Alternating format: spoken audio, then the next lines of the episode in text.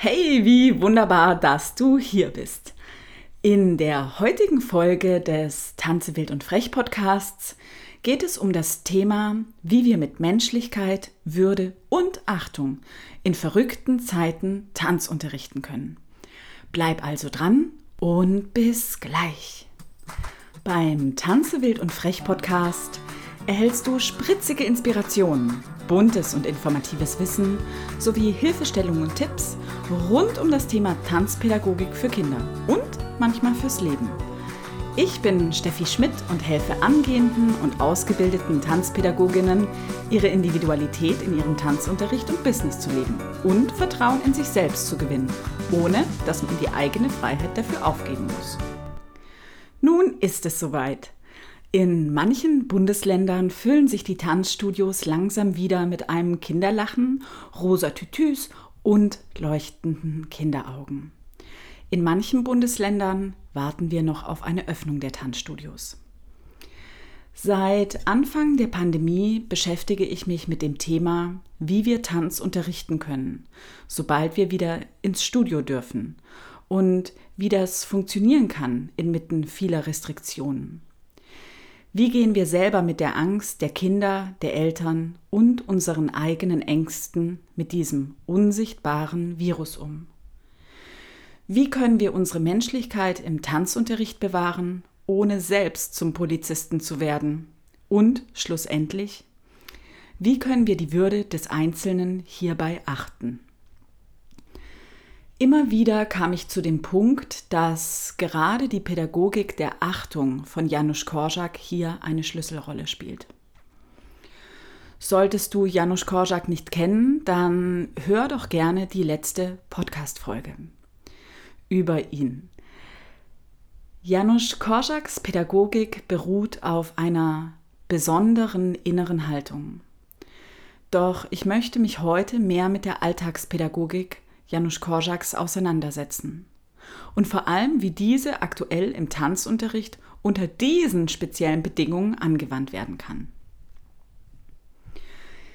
Kinder fühlen, dass etwas anders ist.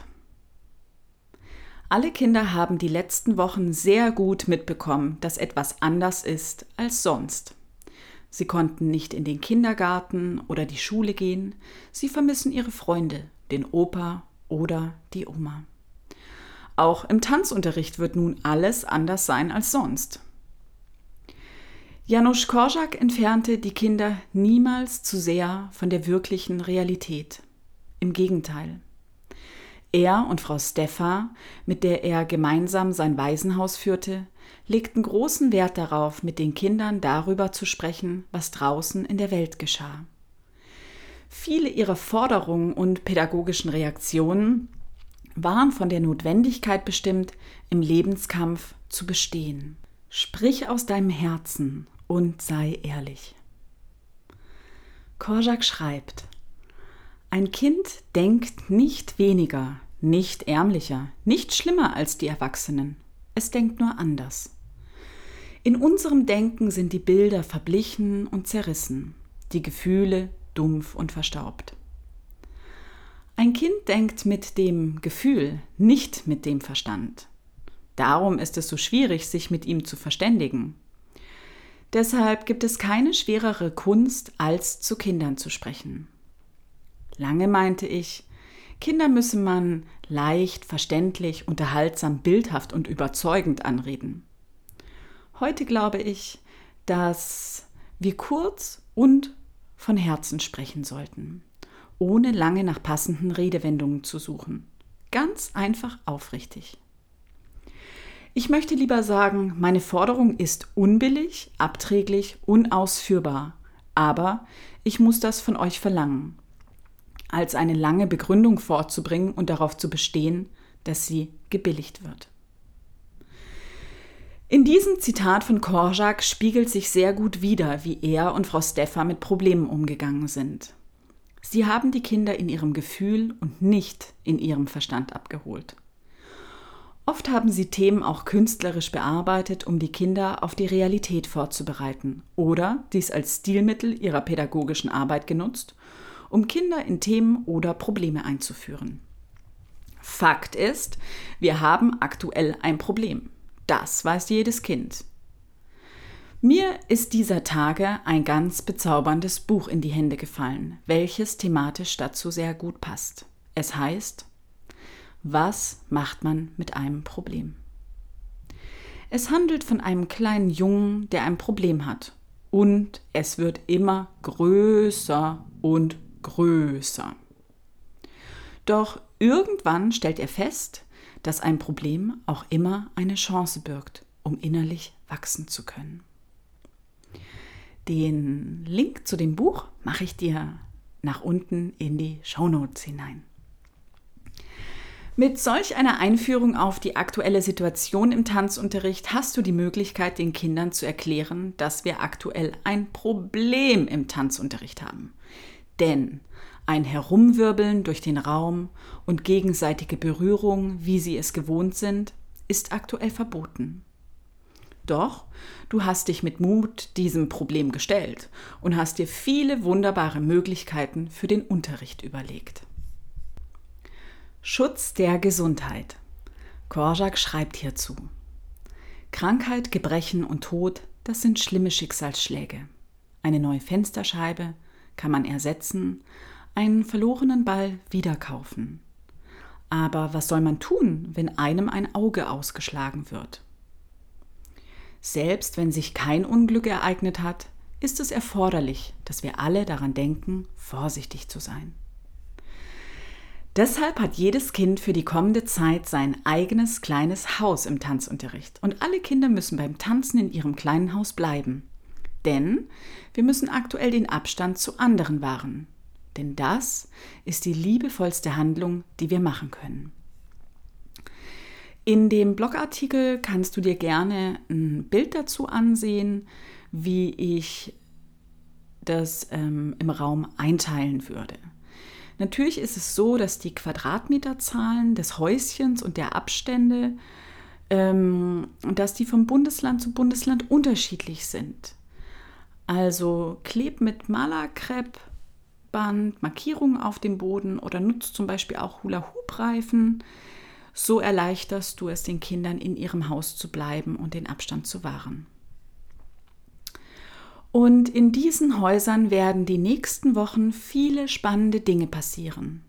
Manchmal verwandeln sich die Häuser in ein Schneckenhaus, ein Piratenschiff, ein Spielzeugladen oder in ein Olympiastadion und noch vieles mehr. Und auch große Tänzer tanzen aktuell in ihrem Häuschen. Diese nennen das allerdings Bewegungen am Platz. Und es gibt so viele Bewegungen, die man am Platz machen kann. Vermeide so viel Kontaktflächen beim Tanzen wie möglich. Das heißt vor allem auch kein Barfußtanzen. Wische nach jedem Unterricht den Boden mit warmem Wasser und Seife, sodass die nächsten Schüler einen ordentlichen und sauberen Raum betreten können. Der Unterricht mit Props, wie zum Beispiel Tüchern, Bändern und so weiter, ist aktuell verboten. Solltest du dennoch mit zum Beispiel einem Band oder ähnlichem tanzen wollen, mache jedem Kind ein Tanzsäckchen und lege die Props, die nur für das Kind sein sollen, hinein.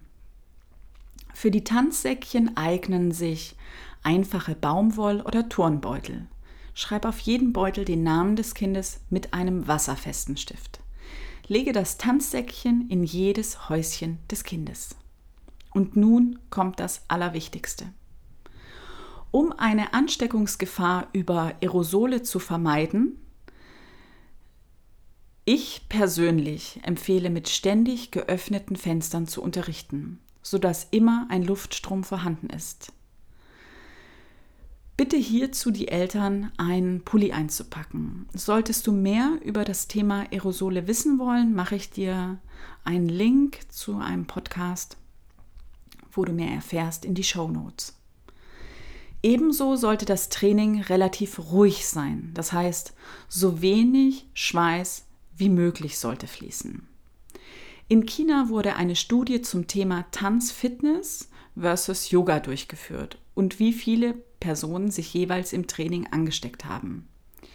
Den Link zu der Studie mache ich dir ebenso auch in die Show Notes hinein. Die gegenwärtige Stunde. Sei offen für die Fragen der Kinder. Es ist sehr, sehr wichtig, dass sie begreifen, was sie nun machen dürfen und was nicht. Korjak schreibt hierzu. Lasst uns Achtung haben vor der gegenwärtigen Stunde, dem heutigen Tag. Wie soll es morgen leben können, wenn wir ihm heute kein bewusstes, verantwortungsvolles Leben ermöglichen? Lasst uns Achtung haben vor jedem einzelnen Augenblick, denn er verlöscht und wird sich nie mehr wiederholen. Man muss ihn immer sehr ernst nehmen. Wird er verwundet, so blutet er. Wird er getötet, so wird er mit dem Gespenst böser Erinnerungen schrecken. Nehme also die Fragen, Ängste und auch die Sorgen der Kinder ernst. Es geht darum, dass wir alle verantwortungsvoll handeln und auch die Kinder in ihrem jungen Alter. Dies ist selbstverständlich eine Herausforderung, doch wir wollen den Kindern aufzeigen, was geht sodass sie es begreifen und keine bösen Gespenster und Erinnerungen schaffen. Ordnung. Frau Steffer war Ordnung wichtig. Ein wahrhaft wunderbares Zitat von ihr ist, der äußere Rahmen kann dem inneren Chaos eine gewisse Ordnung geben. Gerade jetzt ist der äußere Rahmen ganz besonders wichtig, denn er bietet den Kindern Halt. Gebe jedem Kind sein eigenes Häuschen, in dem es jede Woche wohnt. Lege hierzu ein Namensschild mit vielleicht einem Bild hinein. Ein paar Beispiele hierzu findest du in dem passenden Blogartikel, den mache ich dazu in die Show Notes. Gerade für Kinder, die noch nicht schreiben und lesen können, ist es einfacher, sich ihren Platz anhand eines Bildes zu merken da ihre räumliche Orientierungsfähigkeit sich erst im frühen Grundschulalter stark verbessert. Mache dir einen Plan, wo jedes Kind ist. Diesen brauchst du auch für das Hygienekonzept. Laminiere die Namensschilder und desinfiziere sie nach jedem Unterricht. Vorbild. Frau Steffer sagte ihren Erzieherstudentinnen immer, ihr müsst euer Tun und euer Benehmen ganz besonders beobachten und einer strengen Selbstkritik unterziehen. Und das, bevor ihr Fehler bei Kindern kritisiert. Euer Vorbild ist für die Atmosphäre und für das ganze Leben in diesem Haus entscheidend. So ist es aktuell wichtiger denn je, sehr präsent zu sein und als gutes Beispiel den oben genannten Auflagen nachzukommen.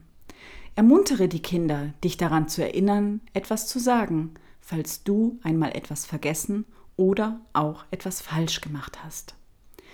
Dies ist ganz im Sinne Janusz Korczaks Idee des Kameradschaftsgerichts, dass Kinder eine Stimme haben, die genauso wichtig ist wie die der Erwachsenen und dass die Kinder sich äußern dürfen, sobald ein Erwachsener sich falsch verhalten hat.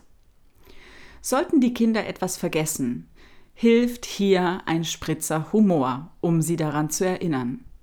Das Gehirn der Kinder braucht viele Wiederholungen, bis sie die neuen Abläufe automatisiert haben. Der eigene Weg. Der gute Erzieher ist derjenige, der seinen eigenen Weg findet, nachdem er gesucht hat und mit großen Bemühungen und Schwierigkeiten immer wieder sucht. Dann kannst du, wie Korjak sagt, so sein, wie du bist. Suche zuerst den Weg in dir, sei du selbst. Sei ehrlich, drücke ehrlich deine Person aus und das, bevor du dich an die Kinder wendest. Mehr denn je ist es essentiell, sich mit dem eigenen Weg in dieser Situation auseinanderzusetzen. Horche in dich hinein ob du mit deinen Tanzkindern, die nur du kennst, unter gegebenen Auflagen einen Präsenzunterricht machen kannst. Oder ob es vielleicht doch besser ist, noch den Online-Unterricht weiterzuführen. Ich für mich weiß, dass ein Tanzunterricht mit meinen vier bis fünfjährigen recht gut klappen könnte. Doch meine Tanzkinder unter vier Jahren wären mit der Situation überfordert. Auf ihrem Platz zu bleiben wäre für sie schwer. Dies hat mit ihrer unbändigen Freude, dem Rennen zu tun. Doch abgesehen vom Alter gehen mir hierzu einige Fragen durch den Kopf. Kann das Kind sich selbst schon beruhigen? Kann das Kind alleine auf Toilette gehen? Erreicht das Kind das Waschbecken? Kann es sich selber die Hände waschen? Und, und, und. Sollte einer dieser Punkte mit Nein beantwortet worden sein, würde ich das Kind unter den aktuellen Auflagen nicht unterrichten, da keine Betreuungspersonen mit ins Studio dürfen. Gestatte dir deinen Weg in deinem Tempo zu gehen. Keiner geht in deinen Schuhen, nur du selber. Ich habe für die Kinder zauberhafte Namensschilder-Sets entworfen. Schreib einfach nur noch ihren Namen hinein und laminiere sie. Den Link dazu mache ich dir in die Show Notes hinein, denn es gibt hier wunderbare Tiere und kuriose Superhelden zu finden. Dann, ich wünsche dir nun für die kommende Zeit ein ganz, ganz großes Toi Toi Toi. Wir lesen, hören oder sehen uns. Deine Steffi. PS. Solltest du jemanden kennen, der wie du von dieser Podcast-Folge profitieren könnte, dann teile sie gerne mit deinen Freunden oder Kollegen. Denn wenn du sie als wertvoll empfindest, werden sie das auch tun.